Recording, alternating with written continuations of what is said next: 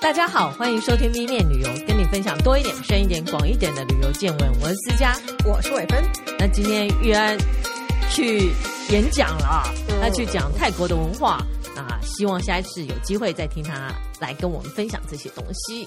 嗯，今天录音的时间是一一一一，希望大家在边抢购物券的同时，也可以来听听我们的 podcast。对，抢完了啦！啊，对哦，我们播的时候已经抢完了，希望大家都有抢到好东西，对，开开心心的来听，嗯，然后就可以出国旅游，最好是抢到很多便宜的机票，可以出国去玩，嗯嗯。那今天我们要录的是十一月旅游大小事，这个月的主题就是呢，因为 回想去年是没有人去旅行。今年是太多人去旅行，造成了很多很多的问题。对，然后很多国家都开始限制措施。是的，然后也会、嗯、因为大家交流 交流频繁了，当然就会有一些东西就跟着你一路漂洋过海到台湾。嗯、是的，不像说鬼过潜水就不会跟着你，有些昆虫是会跟着你的。不过我们今天先来讲讲最新的一个消息是。泰国政府啊，在十月三十一号宣布，台湾跟印度旅客从十一月十号到明年的五月十号入境三十天免签，真的很好。可是只有到明年五月也许他会再延长吧。因为你知道之前啊，嗯，去泰国申请签证是六十天一千二，如果落地签是两千泰铢是十五天哦，你都要花大概。就是上千块。那现在如果十一月十号之后，就是从你听到这件事的开始，你去就可以省了一千多块。嗯，事实上呢，泰国呃在之前就已经宣布另外两国免签，就是中国和哈萨克，是九月二十五号到明年的二月也都是免签入境。所以最近泰国就是就是也是蛮多中国人跟哈萨克人，那我就觉得很好玩。因为他每次都宣布一个很主要的旅游国跟一个还好的旅游国，对，像他这一次宣布是台湾跟印度，但不是台湾人去的多，是印度人。去的多，对，印度人是他们的第四名，嗯，那台湾人其实还是后面。那我跟大家分享一下台湾人去泰国的人数，从一到九月啊，泰国人我们去泰国的人数是五十六万七千，排名第五名。嗯，前面是日本、中国、韩国、越南、泰国嘛。呃，你刚刚的排名是台湾人出国，当然啦、啊，哎呀，一开放大家就往日本冲啊。对，那泰国人入境呢，一到九月是二十六万五千，差了三十万人。哎，呃，相对来讲，我们比较喜欢爱，我们比较爱泰国。嗯，跟泰国爱我们有差。相对来讲，我觉得，嗯，到泰国的人数还有潜力可以发展。是是，你知道泰国为什么这么做呢？嗯，是因为他今年有立下一个，嗯，入境观光客人数的目标是两千八百万人。嗯，那一到十月二十九号啊，是两千两百万人。差一点点，差六百万，六百万很多哎，两个月要冲六百万，很多。Oh. 不过目前呢，呃，他们的观光收入已经达到九千两百七十五亿的观光收入，其实很不错，跟前几年比真的差很多。嗯嗯，好啊，比一下台湾，台湾呢，我们出境的人很多嘛，我们出境大概已经达到了八百四十二万人。嗯。但呃，入境的人就少很多，所以我们还要更加努力。是的，就这样。嗯、然后以九月我们出去玩的人有一百零八万人，遥想那 COVID-19 的期间，去年是十二万人哦，今年是一百零八万人，前年二零二一年是两万八千人，这在前一年二零二零年是三万一千人，嗯、所以也是这样，应该是。百倍的增长啊！那个就三年的总和，呃，在今年一起爆发。是了，哎，我刚刚不是说一到九月，呃，泰国有两千两百万人嘛？对，他们目前还在努力中。可是你看台湾呢、啊，入境台湾一到九月是四百三十六万人，嗯，好少，嗯、呃，跟泰国，呃，可是台湾 台湾的入境人数一直都比泰国少。对对，就是我们。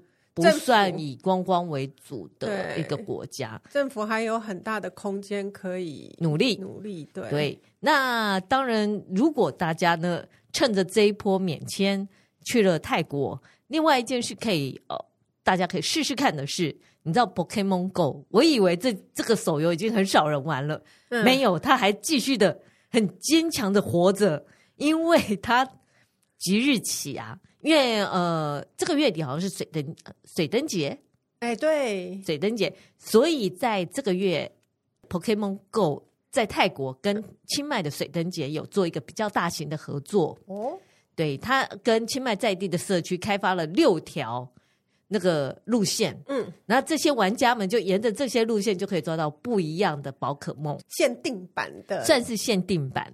对，然后还会给你一些特殊的奖励呀。然后这六条路线很多都是他们的地标景点，然后就是让你去玩。我觉得，因为 Pokemon Go 它最当初的设立目标就是希望你借由玩这些，跟着 Pokemon 跟着宝可梦一起去走，对，去探访这些有趣的地方。嗯嗯。那那一天啊，玉安跟我讲这件事的时候，他说他妹妹说啊，要是你抓到宝可梦的时候，他还会。那个宝可梦还会合掌跟你讲萨瓦迪卡，就会很有趣。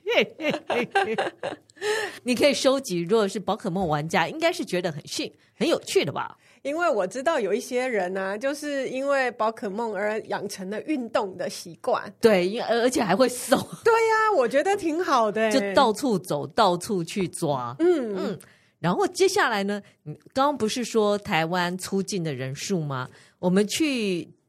呃，以一到九月来讲，我们去韩国有六十九万六千人。嗯，现在其实要小心了，就是台湾人其实很喜欢去韩国，嗯、但韩国最近爆发出了一个臭虫危机。对，很像是从英国跟法国过去的。对呀、啊，怎么办呢？一个有有扩及全球的趋势。对，很可怕，因为我看了一下，韩国很久没有。呃，有人说臭虫，有人说床虱。哎，对对，其实就是 bed bug。嗯，所以我我还是讲讲臭疹好了，因为它不一定在床床上。嗯，那在韩国已经很久没有了，在二零一四年到现在啊，只有九例。嗯，但最近就是还蛮严重的，听说啊，就是在首尔、仁川、大邱这些地方，然后有一些大学宿舍的床垫。开始发现了臭虫，然后甚至于在汗蒸木，就是你知道汗蒸木就是高温又潮湿，对呀、啊。可是这种地方居然也发现，好可怕！对呀、啊，不是听说它比较怕高温，对，可是汗蒸木又没有那么高温，就还没有，是人可以接受的温度，对，没有高温到把它给消灭。对，他们认为是因为。嗯，因为前一阵子可能就是开放嘛，大家出去玩，然后就把它带回来了。那会不会带到台湾来？就很可怕，因为台湾去韩国也是蛮多人的。嗯，那以英国、法国来讲啊，最近呼吁就是你不要去，不要去看电影，实在是太过分。因为电影的椅子大部分是绒布的嘛，对，对，不要去看电影。第二个，在捷运上不要坐。难道这是那些想做不爱做的人放出的消息吗？他说都不要做，就是要站着。对，那呃，以首尔来讲，他们自己也有一些专家讲啊，其实臭虫并不太会感染疾病，因为它咬你，你不太会得病。但一很痒，它会影响你的睡眠。对，二你抓，你一直抓抓抓抓抓，就会溃烂。对，就会溃烂感染。嗯、然后他们。首尔认为，呃，臭虫大概只有直径一公分，其实你肉眼可看到。可是他觉得可能事情更严重，因为很多人觉得很丢脸，不回报政府。对，因为他会觉得你家不干净，是你自己搞出来的。嗯，然后他也有讲说，他们最近也有跟私人的驱虫公司有有回报嘛。他说，私人的驱虫公司说，他们以以前一年接不到五通电话，现在一天就接到二到三通，表示。它繁殖的很快哎，所以首尔政府之前已经宣布了，他们要变成零臭虫城市。我想，哦，好尴尬的一个名词啊，零臭虫城市。他会全面检查所有的宿舍啊、床垫啊、车站啊、电影院，还有一些汗蒸木啊，还有一些他们还有一些韩国的公共澡堂应该也还在，他会全面的检测。我在想，如果大家有去韩国，不管是韩国还是呃巴黎、伦敦，那万一大家去了回来，就是大家要注意什么？事情，对不对？他呃，我觉得臭虫这一波最严重其实是抗药性，嗯哼，所以你现在能够诉求的，现在最有用的就是高温四十五度以上以上，你看那些中东国家就不会有床虱。嗯，就会臭虫，所以它它以上呃四十五度以上，它就死翘翘。好像是还是要有一个呃四十五度以上多久，对不对？你如果直接吹它，它应该马上就死掉。哦，这样子吗？对，因为他说他建议啦，嗯，就是用吹风机或熨斗，嗯，你的衣服啊，呃，对，因为他有一个说法说，你行李不进家门。对，那在家门外开始熨衣服，在家门外就要处理，这样用吹风机把它吹，或者你就干脆反正也烫一下衣服吧，就一个一个烫过。嗯、然后其实晒太阳有用，对，晒太阳。对，可是你不进家门，然后你在家外面做这件事很奇怪啊。然后当然就是高温的蒸汽或者是热水，嗯、就可以杀虫跟杀虫那个虫卵。嗯嗯，他是建议这样。但我还是觉得有点，你不进家门，你到底要去哪里做这件事啊？然后都，然后如果你一时不查，然后把行李带回家，千万不要接近你的床。对呀、啊，我还看到有一个很好笑的，他说我可以把我的床四周粘满胶布，所以床丝爬不上去，会粘在胶带上面。我想这是。你自己的腿毛可能也会被粘着，不是？它会从你身上跑到 床上啊，不是只有从地上爬呀？对，我想，好，大家开始有很多想法。然后他另外也讲说，有一些旧书，嗯，或者一些二手家具，嗯，也有可能会有臭虫或床虱。不过，基本上所有政府现在是跟私人驱虫公司已经开始合作了。然后我看到他们。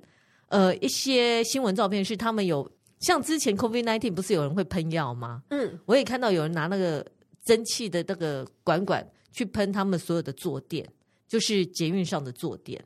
嗯，希望是有效的。可是你刚刚不是说有抗药性的吗？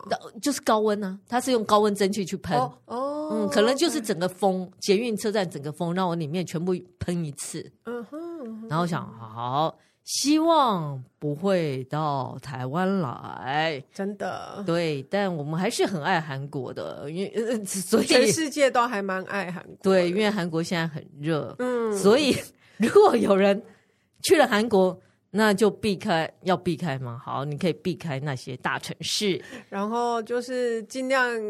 呃，就在回国的时候，能够先高温处理，就高温处理，不然就是在机场要做这件事。嗯，然后呢，所以继续爱韩国的人呢，想要去小地方玩，韩国观光公司跟韩国铁路局啊，开始推了一个主题，就是一个周末旅游套票。我觉得大家可以试试看，因为它不只针对国际旅客，它也对国内表示这个行程是就是。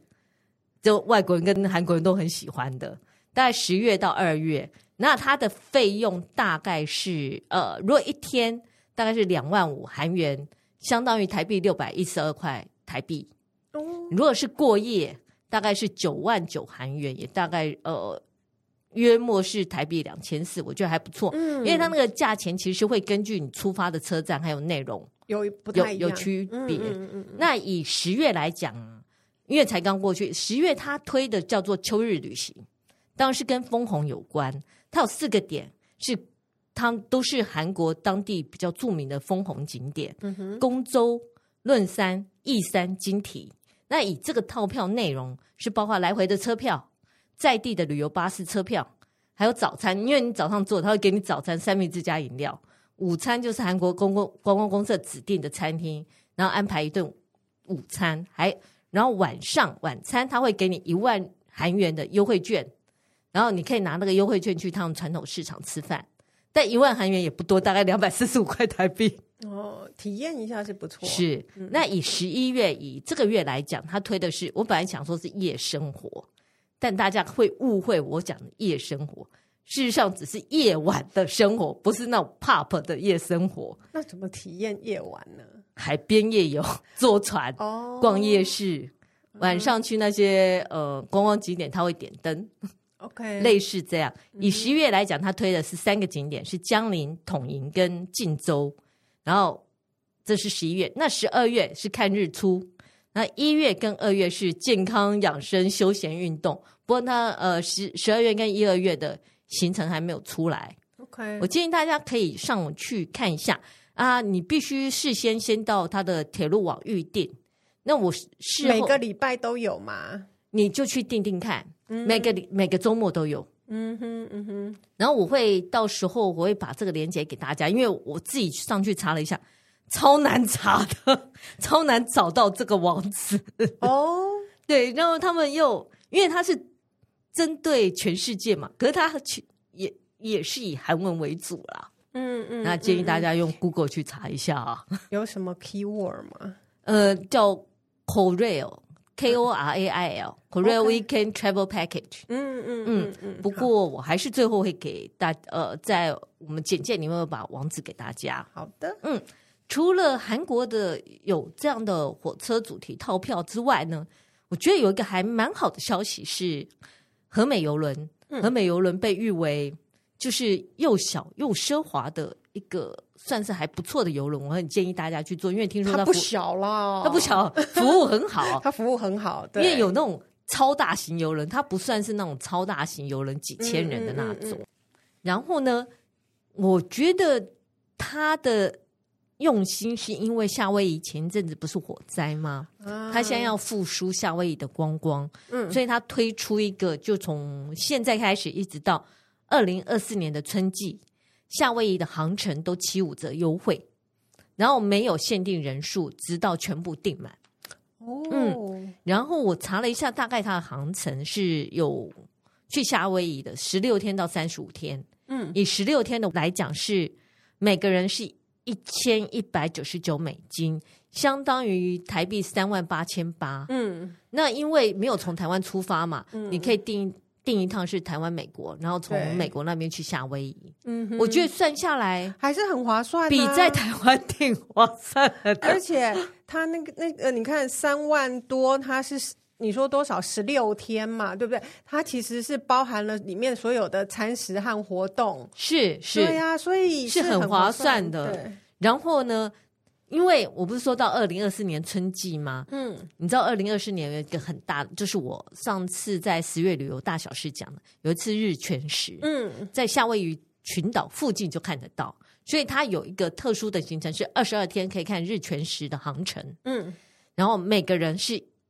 一千六百九十九美金，嗯，相当于台币五万五。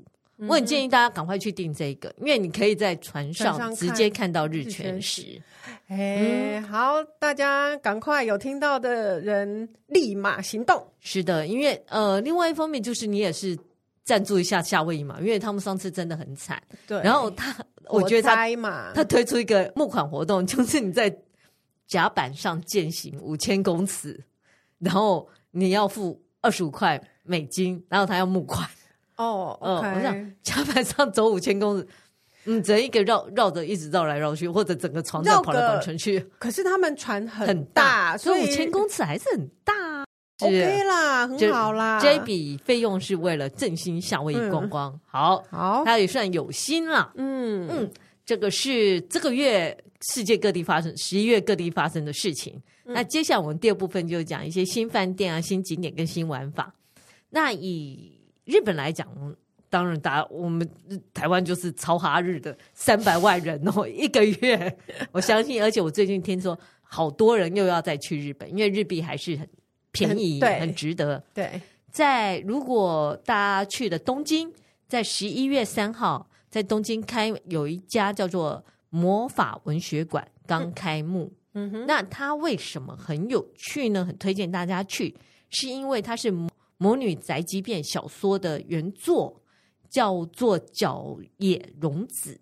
嗯、呃，基本上它是角野荣子文学馆呐。OK，所以大家可以去。可是它整个里面就是以魔女宅急便，呃，还有角野荣子自己的喜好来装潢的。他们说角野荣子是一个很喜欢草莓色的人。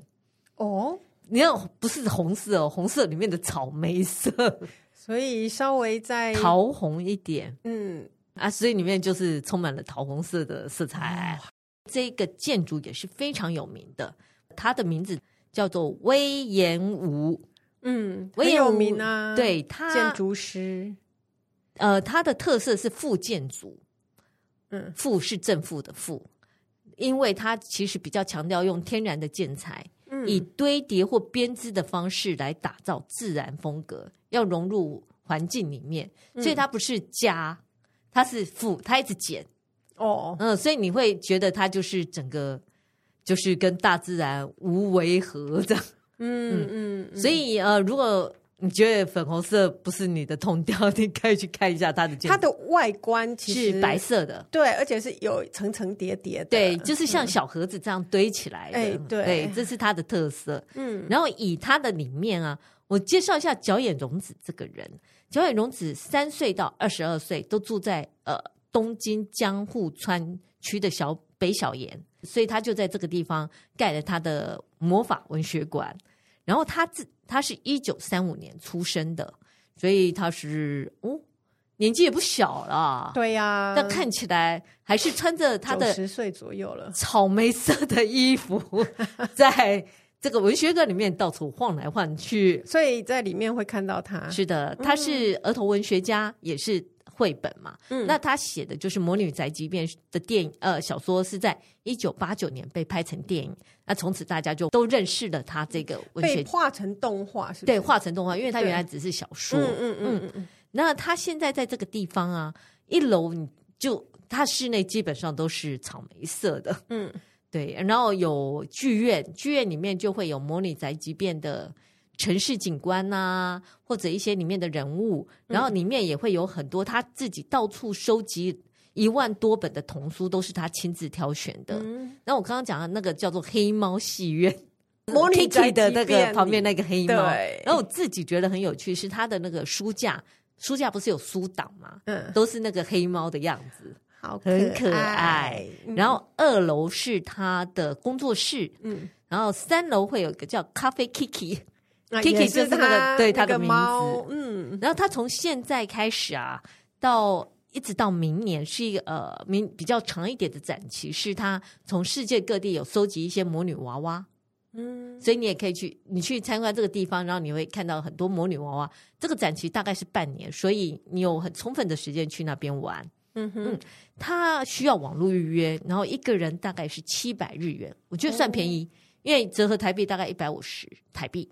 嗯，很便宜，嗯，然后就是很可爱。如果小朋友喜欢，我觉得他还有强调他的室内很多东西是用小孩子的身高去设计的，哦，所以会比较矮一点。啊，书架也会高高低低，高高低低，很有节奏感，嗯嗯嗯，就很像在一个城市里面一样。嗯嗯，是很可爱的一个地方。所以是在东京附近嘛？是在东京的江户川区。OK，嗯，是也是他从小生长大的地方。嗯嗯。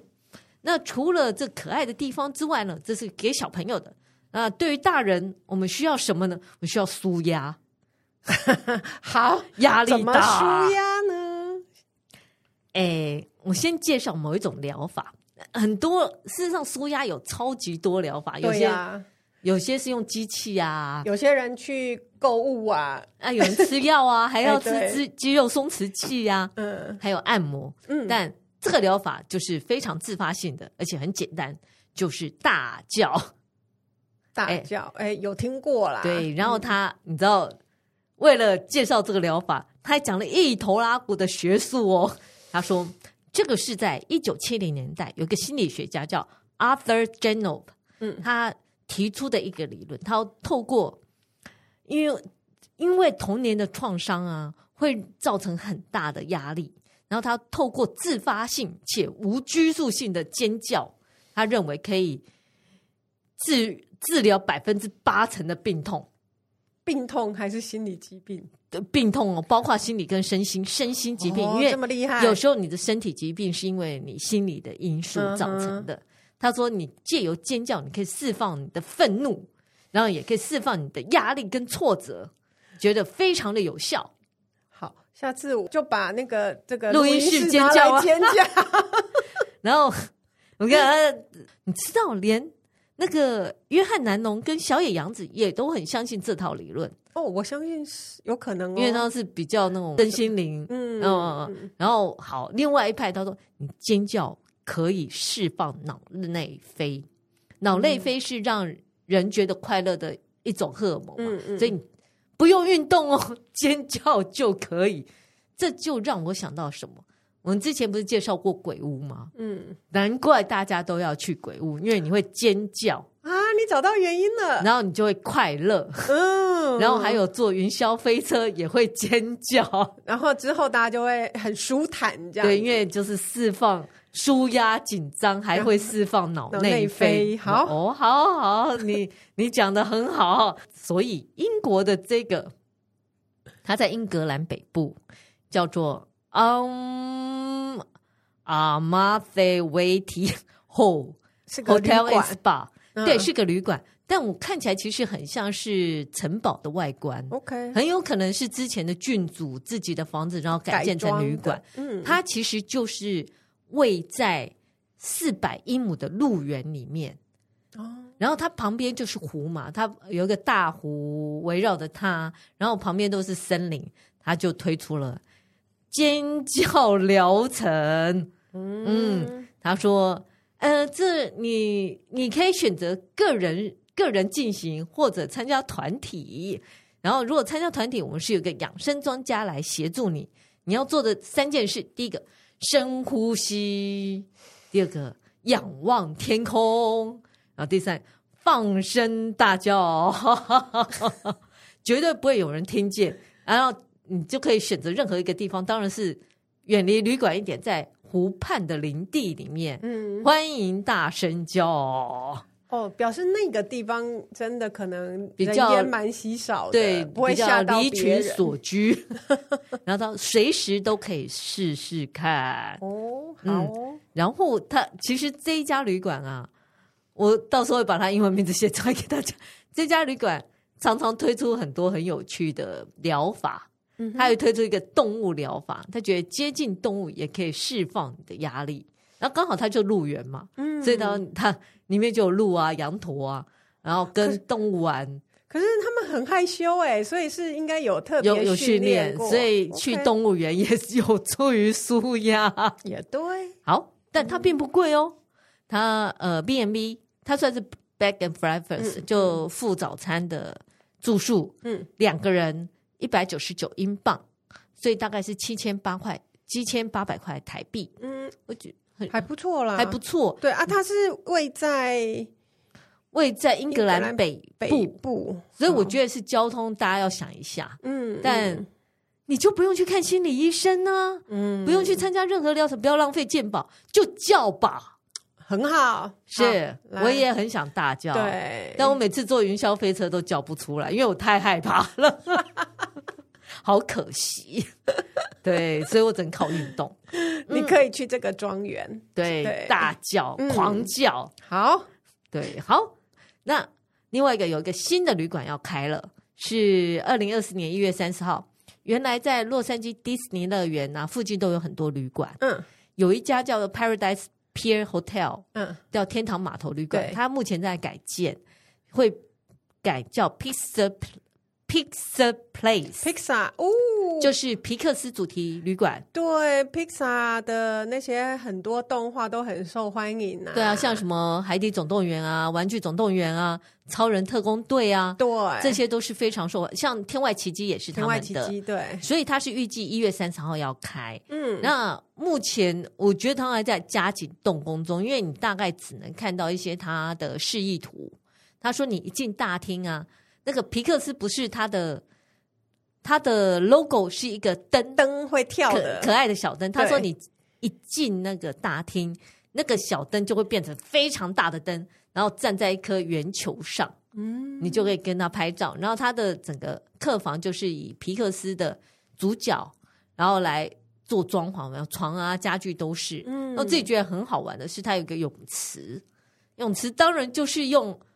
海底总动员尼莫，哎，很好啊，好棒哦！为主，所以期待啦。目前其实还没有更新的消息，因为大概还有两个整月嘛。嗯嗯，等到一月底，可能大概一月初我们。会再介绍一下，应该就已经比较成型一点。其实 Disney 的这些旅馆啊、服务啊，我觉得都是在很高水准的。对哦，有机会的话，嗯，嗯，然后他们可以跟电影人物一起互动的这这种，就很甜蜜啊。对对对对对，满足自己的 童心。嗯，我觉得还蛮好玩的。嗯，好。那在这之前呢，我。不知道大家记不记得，我们之前提到 Airbnb 有跟很多名人合作，像之前有那个 Greenway Patrol，嗯，他也有说试出说，哎，你可以住他家怎样的。对，现在 Booking.com 也做了这件事了，大家就跟风了吗？对，我，如果台湾你想住谁的家，你想跟谁住在一起？我不知道，我我知道有开箱总统府哦，住在那里吗？那里，嗯，我不知道说跟美食家住在一起会不会比较快乐。好，我我我个人不确定。不过美国那个 Booking.com 推出来是去住在 Martha Stewart 的家，不过他不太清楚他是谁呢？他被誉为最会赚钱的家庭主妇，美国生活大师，家政女王。他。算是非常受欢迎的。我曾经看过一两集，基本上就是怎么装潢家里啊，嗯、怎么摆饰啊，然后或者是准备餐点要怎么准备啊，尤其是过节，你你要准备什么样应景的餐点？嗯，那他现在推出这个啊，住宿呃呃，我先讲他什么时候要上网抢，是十一月十六号，嗯，要上网抢。那他。住宿的日期是十一月十八号到十九号。嗯，为什么呢？因为他其实是赶在感恩节前，所以他的费用是多少？就是十十一点二三美金。因为今年的感恩节就是十一月二十三号，哦，好便宜哦。对，那这包括什么呢？包括住一晚，他在纽约的一个农庄，嗯，然后三餐，还有机场接送，然后它的整个活动的内容包呃，除了这些吃之外啊。你在那边会感受到什么呢？就是你可以跟 Martha Stewart 共用早午餐，哦、然后他你就可以跟他问一些事情。哎，那不错啊，因为上一次的那个他只是住住在他的房子里，跟他是没有互动，还撒子一下嗨嗨嗨，然后就走了。这个你可以用早午餐，嗯，然后你还可以由他的首席园丁陪同参观他的花园，嗯。嗯然后还会有一个人，也是他的首席助手，教你怎么准备感恩节，就是怎么摆摆盘啊、摆桌子啊、装潢这些。最后你可以拿走的是 Martha Stewart 签名的食谱，跟一些感恩节相关的礼物。我觉得还不错，啊，很赞啊！重点是你讲不讲得到啊？只有两个人，对呀，啊，限定二十一岁以上。哪一天开始？哪一天？十一月十六。好啊，而且如果你真的抢到啊，以台湾来讲，你抢到马上就要飞美国。哎，对对，二十三号，呃，十八到十九号入住哦，十八，你要先学怎么做感恩节，然后自己过感恩节。好，所以他会教你这件事。而且那个农庄很大，在一百五十一亩的林地里面的农庄，然后里面是两卧两卫，我觉得是相当豪华的住宿，就是要抢。我也期待台湾的。一些订房网站推，嗯，到底要住哪里啊？我自己希望住哪里？其实我还真没想到跟谁住一起，我会觉得很快乐。很会 party 的人，嗯，好像没有，没有想跟谁住在一起。太没对，还是说台湾没有什么名人让你想跟他住在一起啊？没有哈。好，那我们直接进到我们下一个单元，叫有的没有排行榜。嗯。今天要讲的是，其实我本来有看了很多，呃，目前开始会告诉你二零二四年有哪些推荐景点。那我们可能会在之后推出一个，呃，就规划一集节目，专门讲二零二四年各大旅游媒体推荐你去哪里玩的这个东西。嗯、这个节目以它做专题，因为内容非常多。但我今天先介绍就是最佳起司，嗯，好棒哦！因为我个人呢。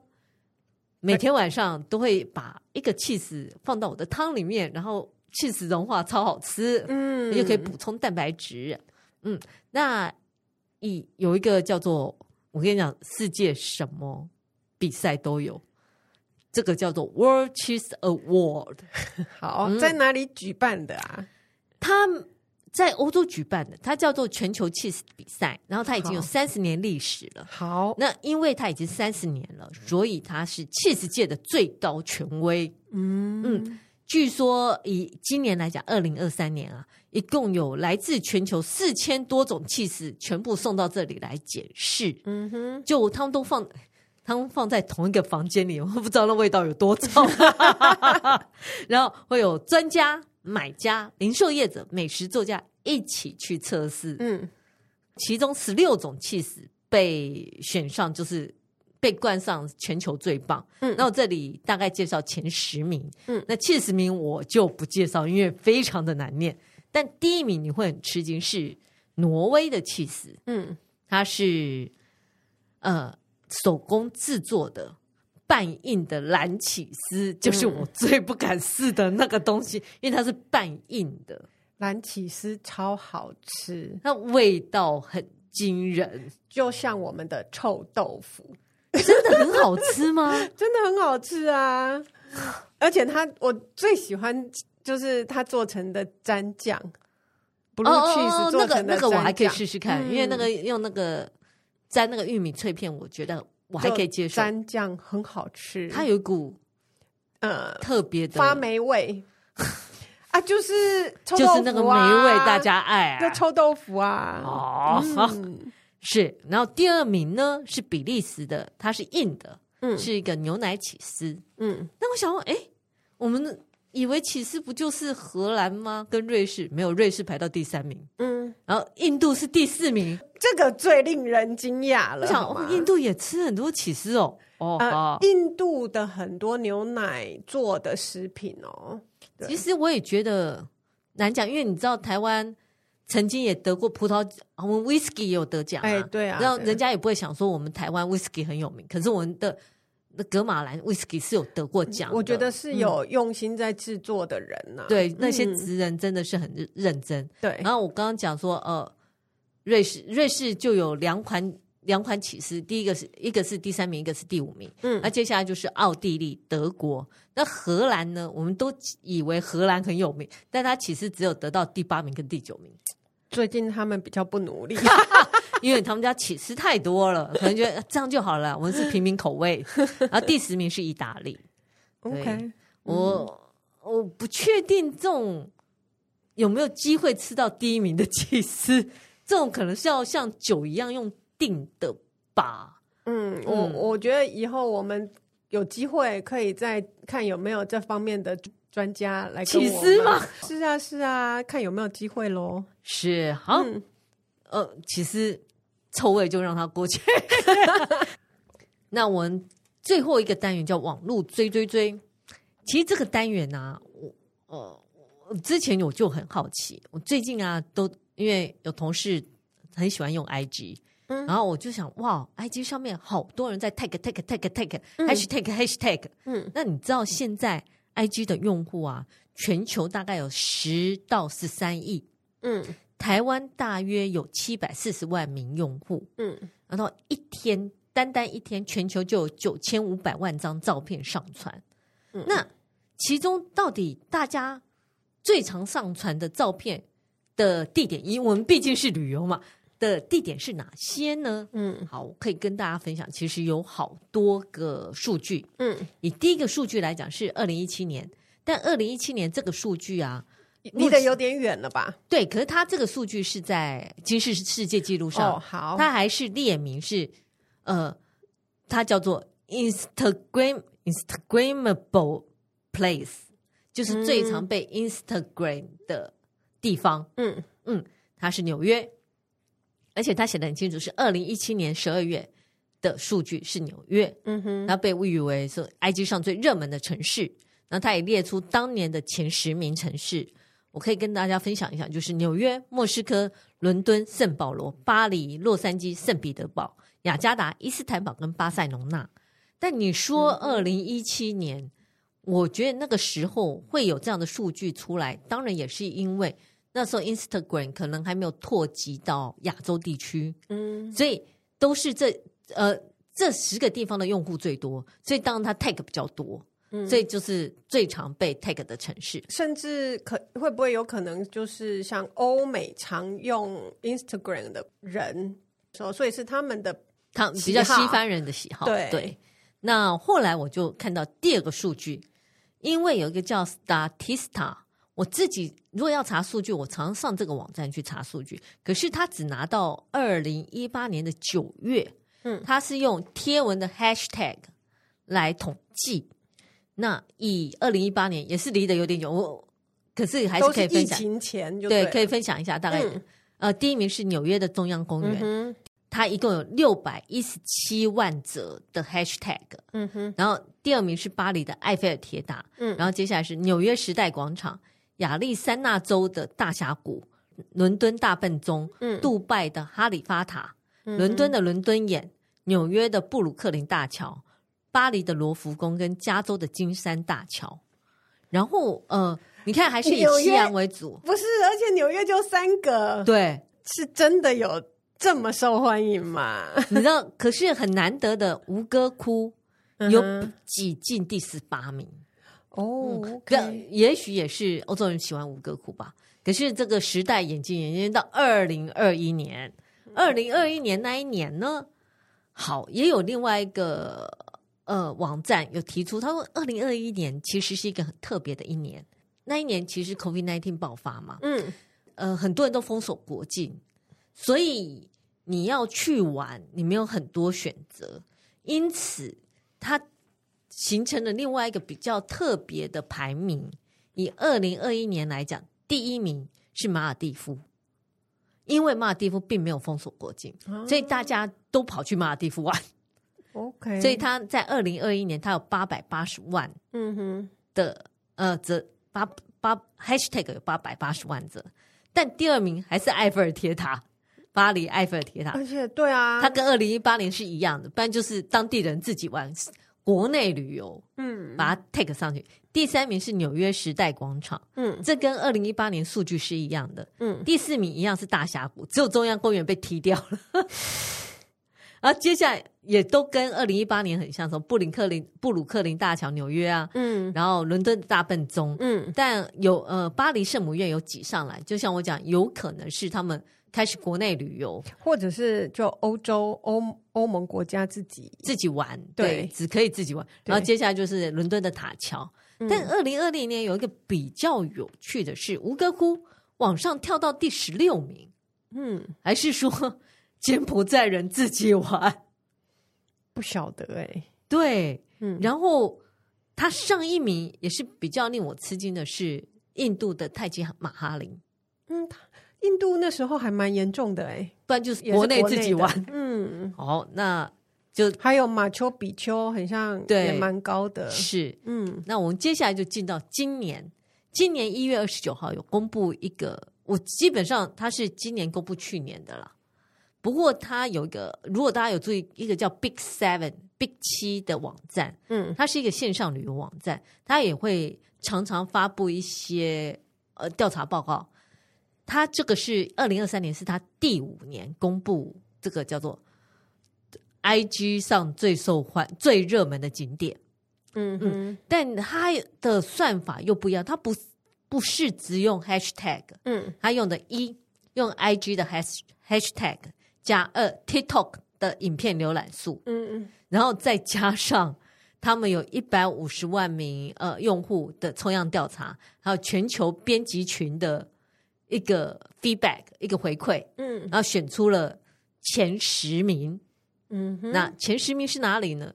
以二零二三年第一名是米兰，好，这个根本在在前面几个都没有出现的，是，然后想，嗯，为什么是米兰？可是它很受中国旅客的欢迎，哦，有可能，嗯，因为它有加入 TikTok，TikTok，对，它光 TikTok 就九百七十亿对。次浏览数，九百七十亿是一个什么数字啊？因为第一个是大家对于时尚的想象，oh, 是；第二个是你去那边就可以拍一段短影片，对，而且再加上很多中国的成衣厂商都到那附近去开工厂做外包，我知道就会去 Made in 米兰，所以还蛮还蛮中多中国人会去米兰的。我是想哇，九百七十亿耶，嗯，TikTok 好惊人哦。那年轻人超爱用 TikTok，然后他的 Hashtag 反而只有两千两百万，米兰，嗯、所以可是第二名的伦敦呢，它 Hashtag 有一亿五千四百万，嗯，但它的 TikTok 就比较少，嗯，所以我觉得哎，这个排行榜很有趣，嗯，好，嗯嗯，那我也介绍它今年的一个排行榜前十名：米兰、伦敦、巴黎、伊斯坦堡、纽约、尼泊尔、尼泊尔、芝加哥。巴厘岛、斯里兰卡跟雪梨，嗯，我想哦，很有趣，不然就是大家很喜欢在那个地方拍，觉得很有异国风情啊什么的。哎，不过我是真的觉得那个呃斯里兰卡近几年非常的红。哦，嗯，是因为我不知道。大家爱喝茶，印度曾经有过热潮，嗯，然后现在可能又去。寻找另一个异国风情，这样子。嗯。嗯，然后我觉得呃很好玩的是啊，它这个排行榜其实变化莫测，因为在二零一九年跟我不是说他举办大概五年了嘛，就第五年公布，在二零一九年跟二零二零年，事实上雪梨是第一名哦。可是那个时候可能有一点是那个 COVID nineteen，他们国内玩，嗯，嗯然后在二零二一年呢、啊、是东京第一名。